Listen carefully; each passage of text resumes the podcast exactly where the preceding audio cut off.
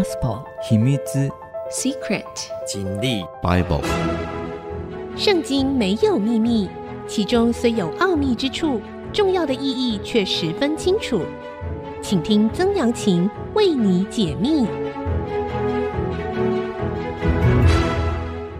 这里是 IC 之音主客广播 FM 九七点五，欢迎您收听《圣经没有秘密》，我是主持人曾阳晴。这个节目呢，同步在 Apple 的 Podcast、Google 的 Podcast 上架。如果您在 Podcast 收听啊，欢迎您按一下订阅，就会每一集收到我们的节目哈，收听很方便。喜欢我们的节目呢，也欢迎到 Apple 的 Podcast 评五颗星，并留下心得，给我支持与鼓励。好的，我们上一次的节目呢，说到了雅哈王。亚哈王是谁呢？亚哈王呢，是以色列在君王时代啊，在这个大卫王之后，所罗门王呃继承了他的王位，在他之后呢，国家分为南北两国，北国呢就是以色列国。这个位亚哈先生呢，就是以色列的第七个君王。那这位君王呢，他这个倒行逆施啊。身为一个君王，居然跟他的一个啊国民呢来争夺土地，人家一个非常好的葡萄园，他硬是要把它要过来，然后呢当做他们的御花园。在以色列人的文化里面，在他们的信仰当中，土地是上帝所给的，他们跟上帝之间有一个盟约：上帝，你赐给我的永远都是我们这一个支派、这个家族、这个家庭的。这个产业，我们是不能够买卖的。即使有这样子，呃，因为呃，这个、呃、也许是贫穷的关系，哈，暂时可以交易，但是都有那个赎回的啊，这样子的一个权利跟机会啊。所以呢，当亚哈要跟拿伯要这个葡萄园的时候，拿伯拒绝他，而且很简单，这就是上帝给我们的，我们跟上帝之间的盟约是一直要下去的，这不能够承让的。虽然雅哈就认为说，哎，我出钱跟你买，而且用很好的价钱，即使你不愿意，我可以用很好的啊这个土地再跟你交换。他不愿意就是不愿意啊。结果呢，哎，雅哈的老婆啊耶洗别用了一个计策啊，诬陷他亵渎上帝的名义呢，就把他致死，而且把他的孩子都杀死了。所以他没有继承人，雅哈就去接了承接他们家的葡萄园。然后上帝就差派了以利亚先知啊啊，以利亚 永远是宣告坏消息的，对亚哈来讲，因为亚哈你你你抵挡上帝，你去敬拜巴力，你去敬拜这个耶洗别的亚舍拉，上帝当然愤怒啊。然后呢，就来到亚哈这里说：“我告诉你，我必使灾祸临到你，将你除尽，凡你家里面的男丁，无论困住的、自由的，都要从以色列中铲除啊。”而且呢，你跟你老婆啊，你自己呢，哎，这个狗在呃何处舔拿伯的血，也必在何处舔你的血啊。然后呢，耶洗别也好不了到哪里去。耶洗别的呃，这个狗会在以色列的外国啊，就是外外城呐，吃耶喜别的肉啊。哇，亚哈听见这话就撕裂衣服啊，进食，身穿麻衣，睡卧也穿着麻衣，并且。缓缓而行啊，这是什么表现呢？这是认罪悔改的表现呐！啊，我们我们觉得亚哈这个人真的是很奇妙哈。我之前说过了，我们可以从一个人对于事情的反应来看出这一个人的性格。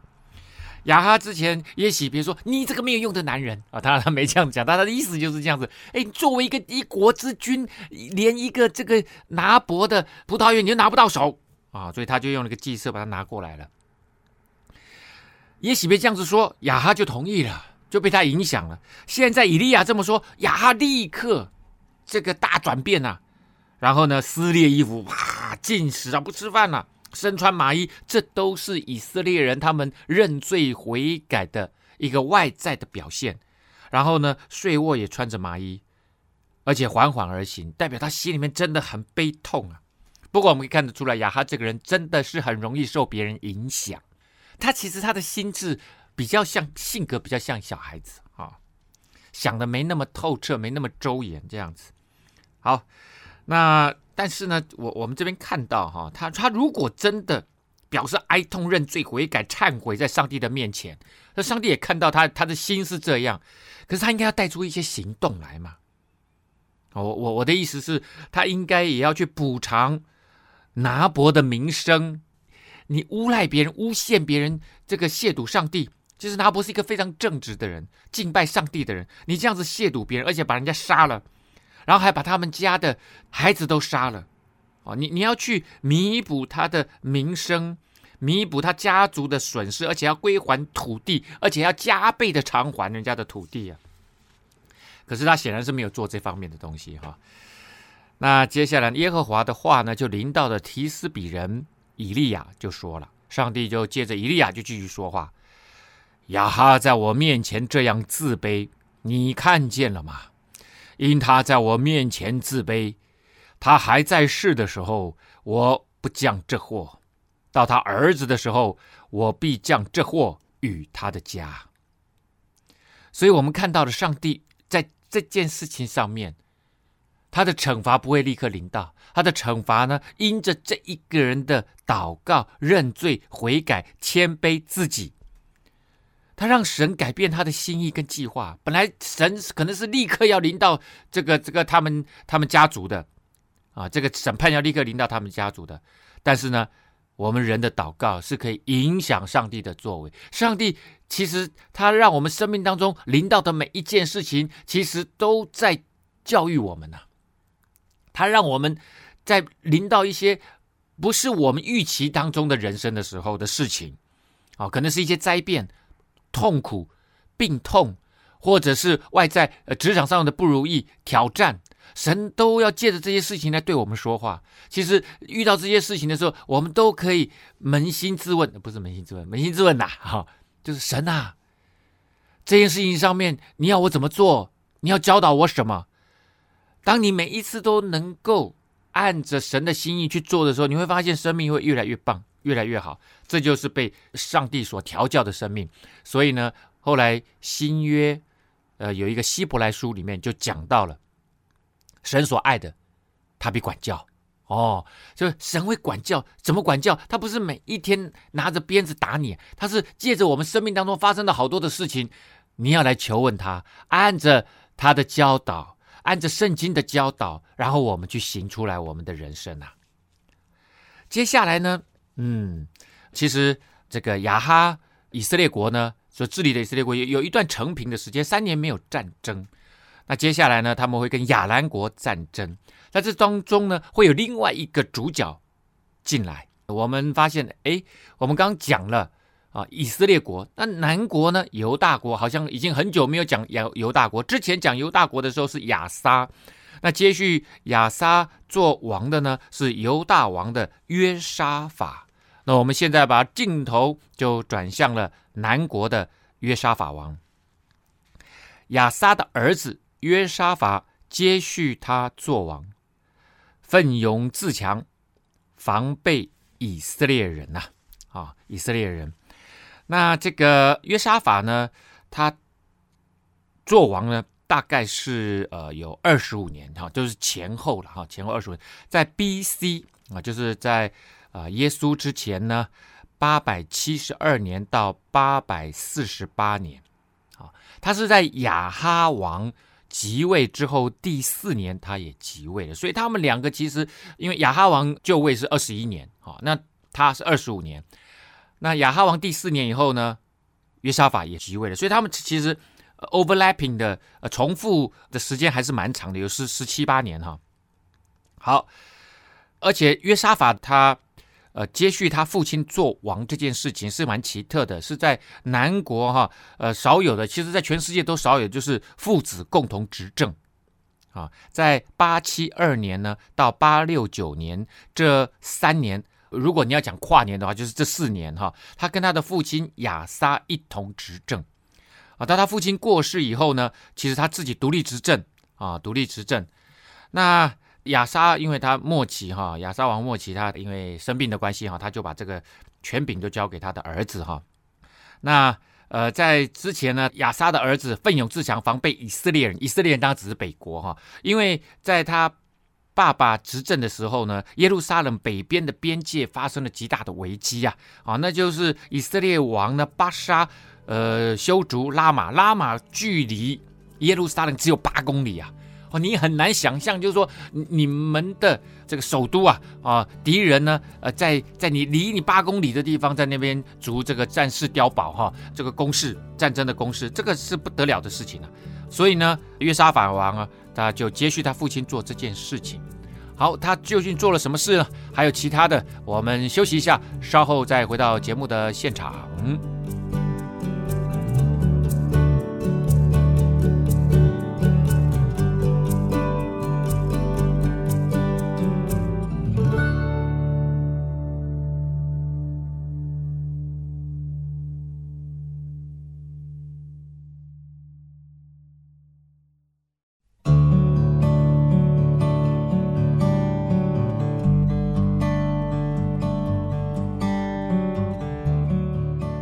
欢迎您回到《圣经没有秘密》，我是主持人曾阳晴。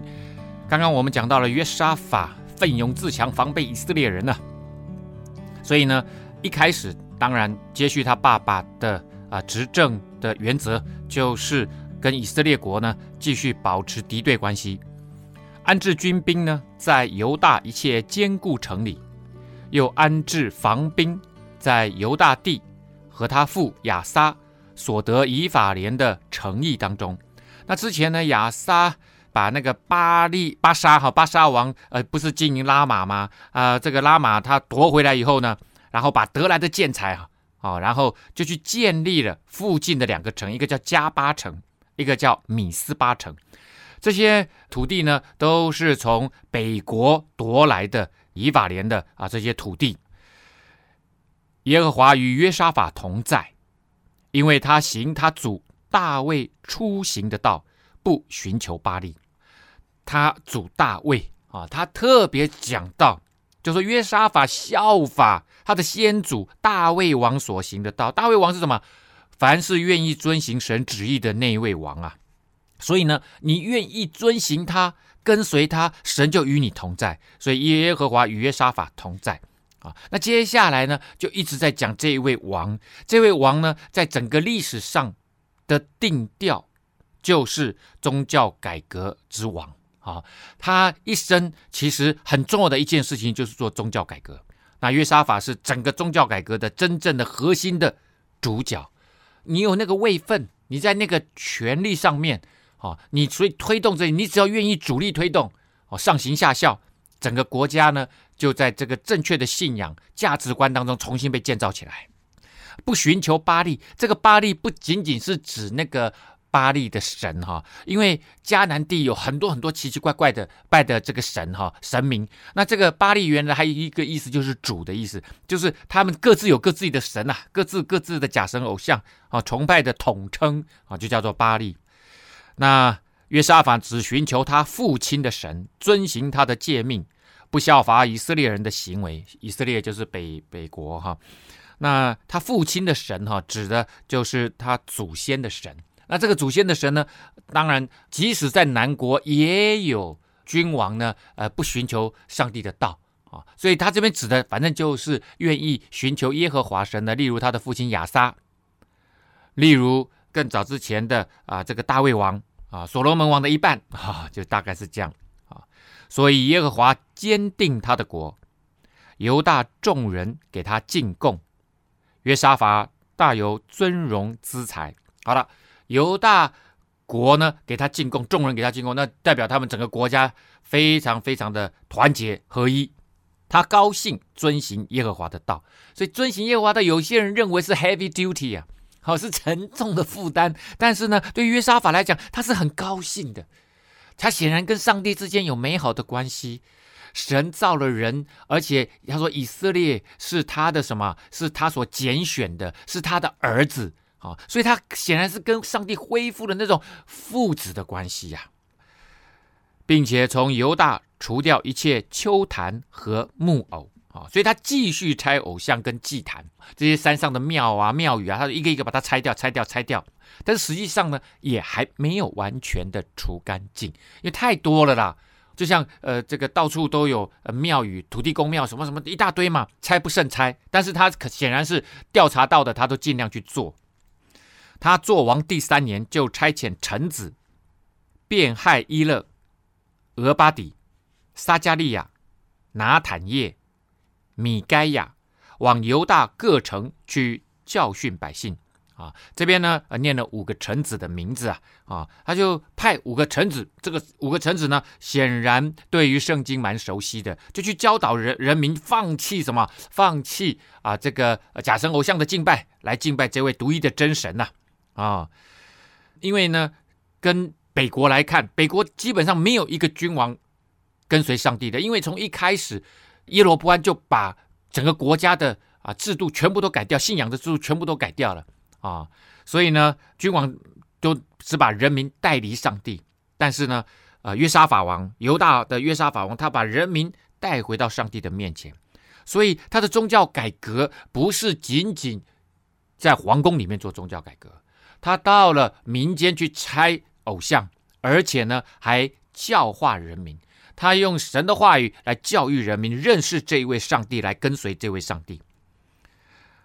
同着他们的有利未人示玛雅、尼探雅、西巴地亚、亚撒黑、示米拉莫、约拿单、亚多尼亚、多比亚、陀巴多尼亚，又有祭司以利沙玛、约兰同着他们啊。我说说念念这么多，你可以看看上帝其实他认识每一个人，他是按照每一个人的名字来认识他的。所以呢，你做了上帝的事情，上帝纪念，就把它写进了。圣经里面，所以这些人名传千古，每个人读圣经的都会读到这些利未人的名字。祭司，祭司当然出于利未这个家族啊。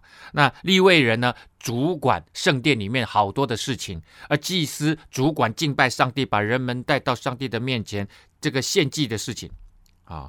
那有两个祭司，有九个立位人跟着他们一起去各地教化人民呐、他们带着。耶和华的律法书，走遍犹大各城，教训百姓。啊，那这个律法书呢？呃，耶和华的律法书在那个时代指的就是摩西五经，所以摩西五经会成为犹太人、以色列人的啊、这个信仰的中心。啊，那当然，呃，有一些派别他们只读摩西五经，那有一些派别呢，他们是旧约都读。啊，这如果在犹太教里面是这样。他到了呃基督教呢，就会读什么新旧约都会来读。这个我们可以看到哈，他不厌其详的哈，指明这个事情就是要把约沙法他做的这个宗教改革，他不是玩假的，不是表面做做而已。今朝这种君王这个在做宗教事务的时候，常常都是表面上做一做而已啊啊！但是我们可以看到哈，他真的注重，而且呢，带来了灵性上面的。大复兴呐，啊，那这个耶和华神的律法书呢，其实不是一条一条的宗教诫命而已，更重要的是，它包括了神对于以色列人日常生活习俗、民政、司法各个层面的一个教导跟规范啊。所以呢，隔除偶像呃这个崇拜之外呢，还要建立一个良好的生良善的风俗习惯啊。好了。有一些非利士人与约沙法送礼物纳贡银，那非利士人是他们的世仇啊！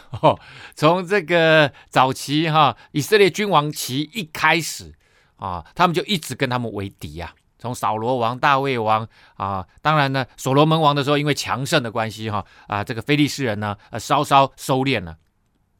只要哈这个犹大国啊一不行的时候，呃非利士人就会起来啊。这时候呢，哎，显然约沙法啊，因着敬拜上帝，上帝帮助他，他兴盛起来了。非利士人也跟他送礼物纳贡银呐，还有亚拉伯人也送他公绵羊七千七百只，公山羊七千七百只。哇，哦，这个亚拉伯人应该是指犹大东边啊，阿拉伯沙漠北部的一些部落啊，在呃死海的东边啊，死海东边这边比较近嘛，哈，那。阿拉伯人的这个部落哈，当然分布的地区非常的广，啊，那那这里呃，你不可能很很远很远的地方的阿拉伯的部落来跟他进贡啊，这里指的就是在他们东边的死海东边的啊这些阿拉伯沙漠的部落。约沙法日渐强大，在犹大建筑营寨和积货城啊。那他不止在宗教改革，在国家的建设方面、军事的建设方面，他也呃蛮有成绩啊。他在犹大城邑中有许多的工程，又在耶路撒冷有战士，就是大能的勇士啊。约沙法大有尊荣之才，就与亚哈结亲。重点出来了，他跟亚哈结亲，这个是兄弟是帮啦啊。所以呢，呃，其实约沙法他有三次。跟北国之间有合作的关系哈，政治上面呢有三次的结盟啊，第一次呢就是这个结亲。你说结亲跟政治联盟没错啊，以前的在君王之间的结亲，通通都跟政治有关啊。那他让他的大儿子约兰呢娶亚哈的女儿亚他利亚为妻啊，这实际上是一个结盟的宣誓啊，就像之前所罗门王刚刚就位的时候跟埃及。呃，王的法老的这个女儿公主啊结亲，实际上是一样的意思，在那个时代啊，大大致上他的意思就是这样啊。那三次跟北国有联合，显然他很想恢复以色列的兄弟关系。我们休息一下，稍后回来。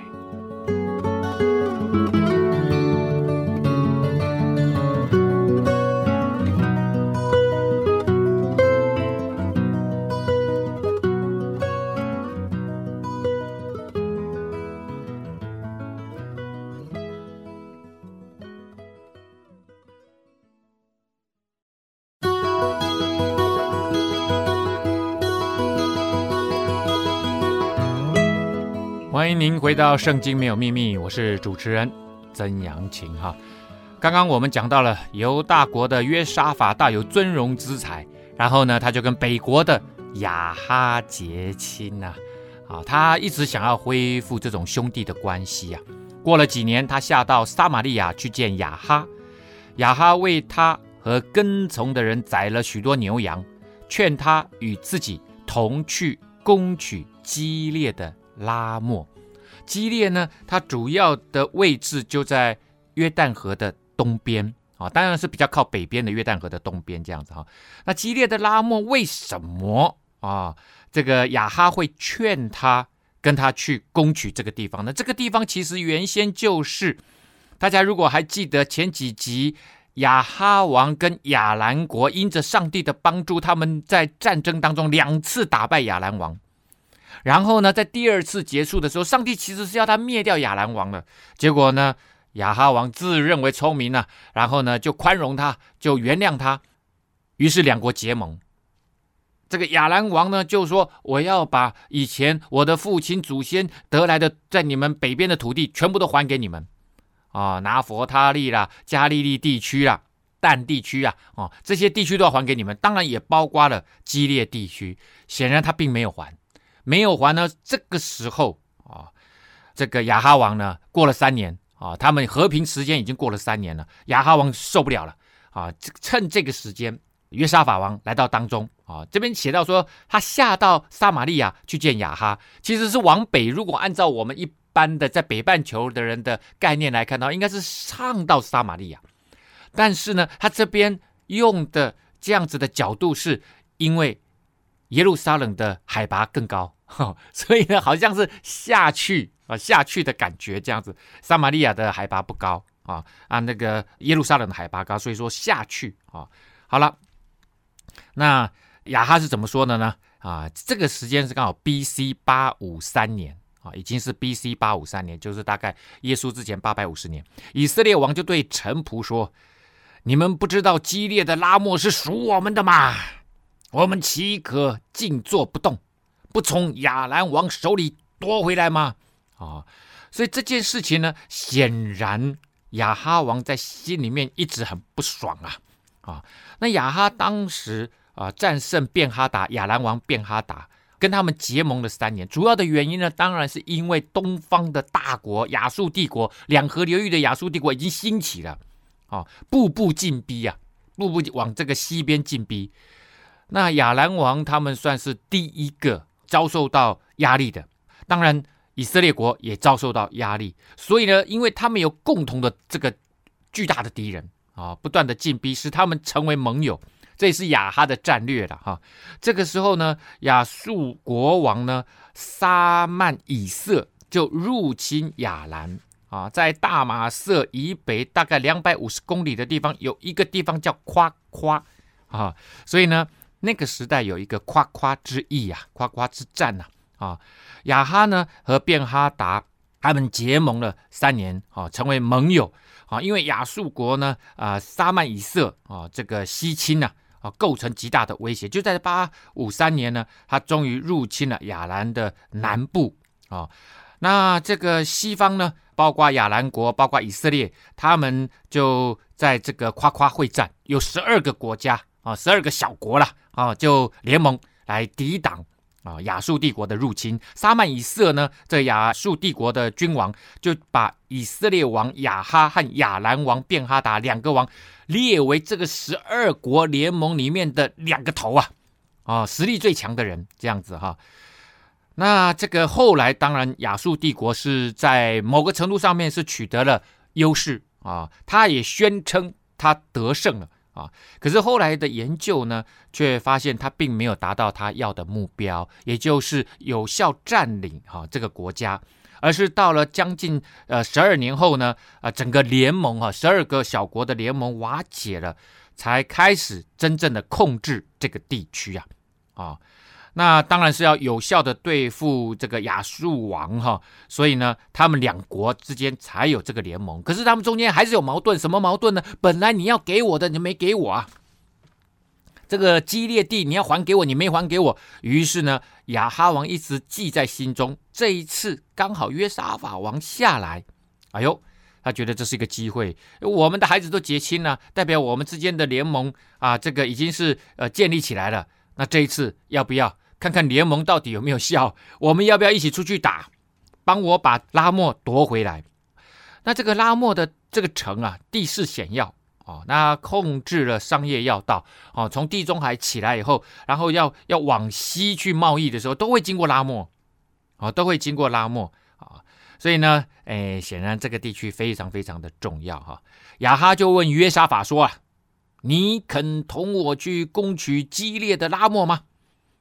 约沙法就对以色列王说：“你我不分彼此，我的民与你的民一样，我的马与你的马一样啊！啊，这里当然可以看得出来哈，其实怎么说呢？这个呃，约沙法王他真的很想寻求民族的团结啊，啊，民族的团结，但是呢，他内心深处还是一个敬畏上帝的人，所以他就回答亚哈就说了。”约沙法对以色列王说：“请你先求问耶和华啊、那我们知道亚哈主要的宗教呢，他是敬拜巴力的啊。耶洗别呢是敬拜亚舍拉的啊。那这个约沙法呢，在这个时候在面前挑战他说：“哎，我们是不是要先求问上帝啊？啊，你不要忘了，我们以色列人是上帝的 chosen people 啊，啊，是上帝的这个选民呐啊。”那这个以色列王当然你，你有求于人啊，希望别人跟你联军呢、他于是招聚了先知啊，约有四百人。那这个先知他没有写是谁的先知啊？哦，是不是耶洗别的先知，还是巴力的先知啊？这个不知道啊。但是呢，看起来了，看起来可能是耶和华的先知，当然也可能不是啊，因为都没写嘛。就问他们说：“我上去攻取激烈的拉末，可以不可以呀、？”然后这四百个人先知就说：“可以，可以，可以上去，因为主必将那城交在王的手里面啊。”这个在那个时代，他们认为战争其实就是各自所敬拜的神明之间的征战在先，在天上在灵界征战得胜了，在人间的征战就会得胜，所以他们要先求问上帝啊，或者是求问神明呐啊，啊。那我们知道北国的先知哈。其实跟南国的先知是不一样的。南国的先知呢，犹大国的先知是之前上帝规范的，就是由立位人中间的这个祭司阶层要起来啊。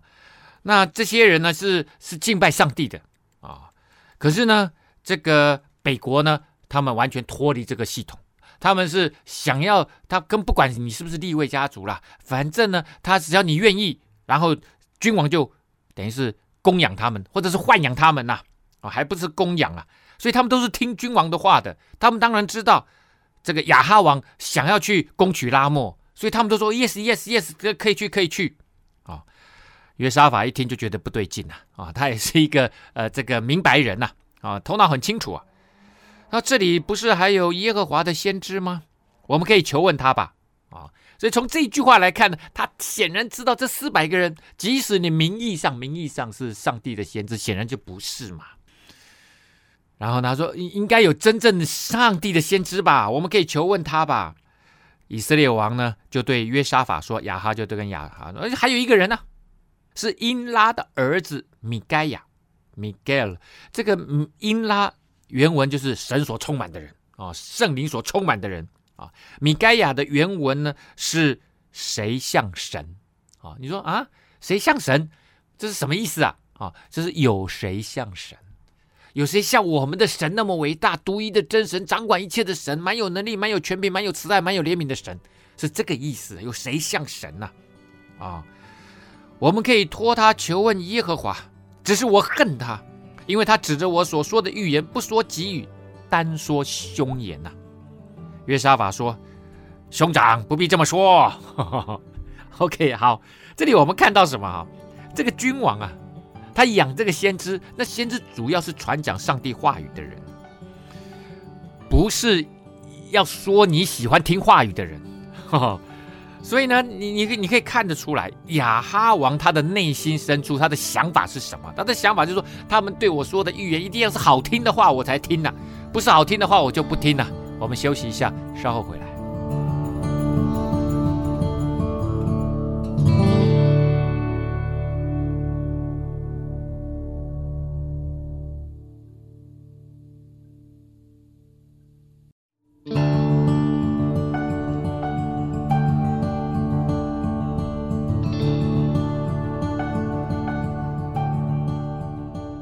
欢迎您回到《圣经没有秘密》，我是主持人曾阳晴哈。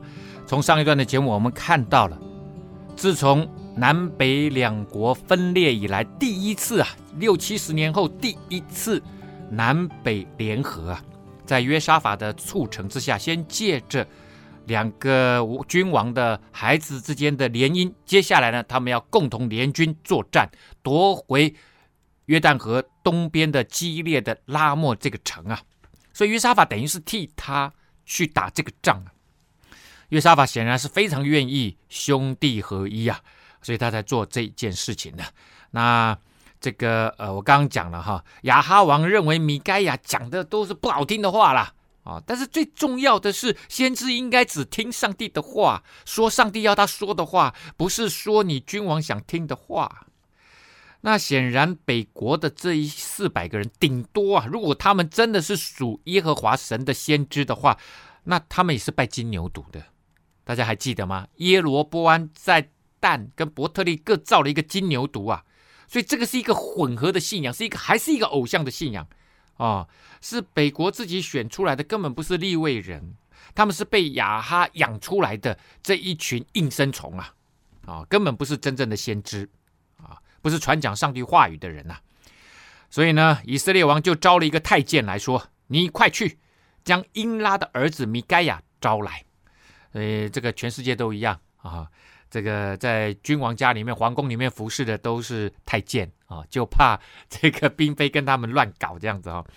以色列王呢和犹大王约沙法在撒玛利亚城门前的空场上各穿朝服，坐在位上，所有的先知。都在他们面前说预言呐、啊。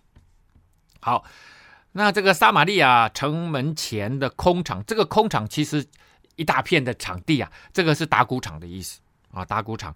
那这里呢也是重要的啊，这个商业跟政治的集会场合啊。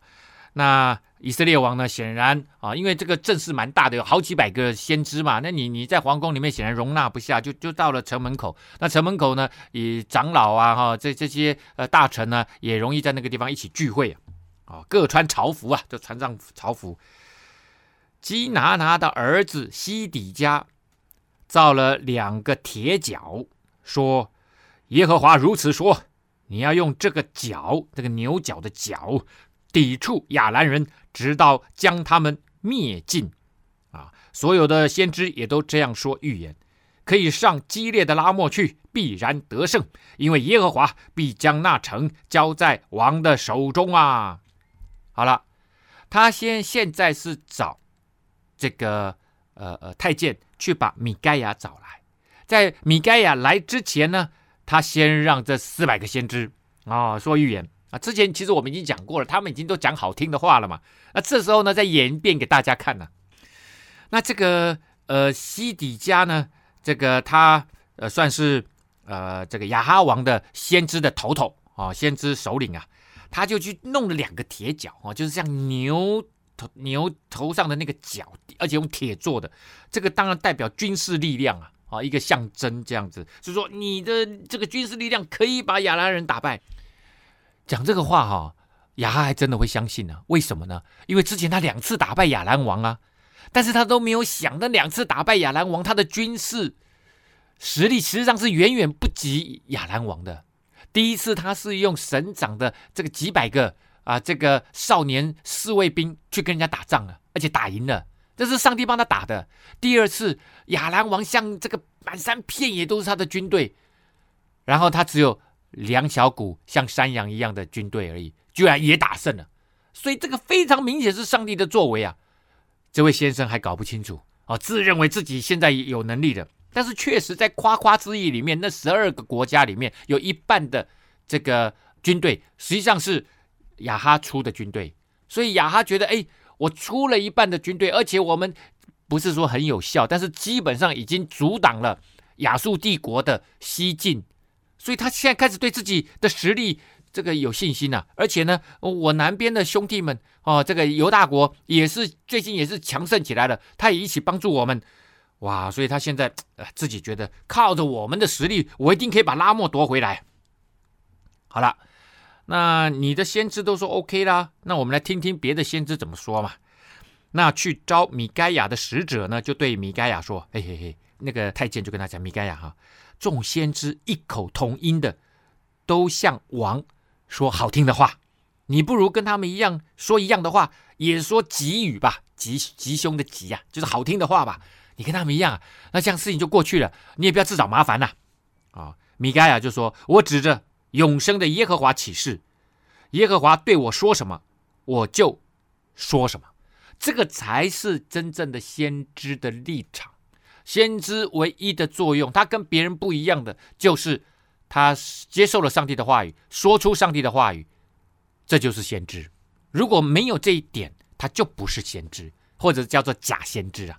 啊，米该亚来到王的面前，王就问他说：“米该亚，我们上去攻取激烈的拉莫，可以不可以呀？”米该亚就回答说：“呃，可以，可以，可以，可以上去。你要去就去，必然得胜。耶和华必将那城交在王的手里面。”啊，哎，大家有没有觉得我的哎这个口音怎么怪怪的？哈、哦，有没有听出来我讲话的那个里面的那个反讽的口吻呢？可以，可以，可以，你要上去，你要去就去就去，你一定得胜啊、哦！听起来就知道很敷衍的语气，很讽刺的语气啊！啊，这就是米该亚一开始讲话的方式啊！啊、王就对他说：“我嘱咐你几次啊，你才奉耶和华的名向我说实话呢？”哦，你想听实话是不是？因为他刚刚一讲，大家都听得出来，因为现场几百个人啊，大家都听得出来，米该亚那个时候是在敷衍他、讽刺他。米该亚就说了：“我看见以色列众民散在山上，如同没有牧人的羊群一般。耶和华说：这民没有主人，他们可以平平安安的。”各归各家去啊！这明明有主人呢，明明就有主人呐，而且有两个主人呐！啊，一个主人是谁？是雅哈，一个主人是谁？是约沙法。那这里当然主要米该亚主要讲的是雅哈。他说：“上帝说啊，这些人民呐，大家都平平安安的回去，唯独他们少了主人。为什么他们要各自回去呢？因为很简单。”啊，这是各回各国各家去，在别的地方就会说各回各的帐篷去啊，啊，意思就是打败仗了才要这样子散着回去啊，如果打赢了，就去掳掠敌人的这个掳物了，敌人的这个战利品啊，不用这各回各家去了，如同没有牧人的羊群一般。而羊群羊没有牧羊人，他就乱跑。哎，羊是很盲从的。啊，在纽西兰，在澳洲，常常有那种新闻，在英国也有啊，就是那个绵羊啊，绵羊常常在走着，你会发现他们都一股一股这样子走，前面有个领头羊啊。他们就看着前面的羊的屁股啊，那个领头羊如果不小心哦掉下悬崖，其他的羊也都笨笨的也就跟着下去了。他们不会说：“哎呦，前面那个跌下去了，stop！” 不会，他们就跟着下去了。所以羊是很盲从的，他只听看前面的屁股啊。如果没有一个牧羊的人指出正确的方向，那么他们就一定会失败。所以呢，大卫王有一首非常有名的诗，诗篇二十三篇，第一句就是“耶和华是我的牧者，我必不致缺乏。”上帝他是我的牧羊人，我不会缺乏。他带领我走的是好的，领我在可安歇的水边呐、啊。哦，那这个他带我去的地方是平安的，是休息的，是安歇的。水边草地上，领我在可安歇的水边，然后在那个草地上奔走，好快乐啊！有有有草地上就有的吃啊！哦，吃吃喝喝你都不用不用担心，上帝会照顾你生命当中一切所需用的，你不会有缺乏。你在面对这种征战的时候，你也会得胜，因为你倚靠的是万军之耶和华。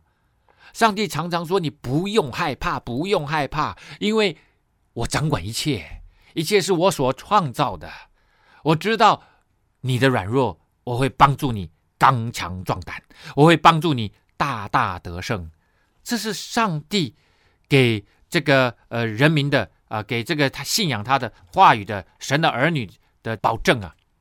那接下来呢，究竟米该亚要说啊的话，这个以色列王或约沙法王会不会听呢？我约沙法王你，你你也是听上帝话的人呢？究竟他们决定？会如何呢？啊，今天节目已经来不及啊，跟大家分享了啊。这个节目呢，在 Apple 的 Podcast、Google 的 Podcast、呃 Spotify 上面也可以听得到哈。那欢迎您呃，不管上 Spotify 或者是 Podcast，搜寻“圣经没有秘密”，记得按下订阅，不错过每一个节目啊。今天节目到这个地方告一个段落了，拜拜。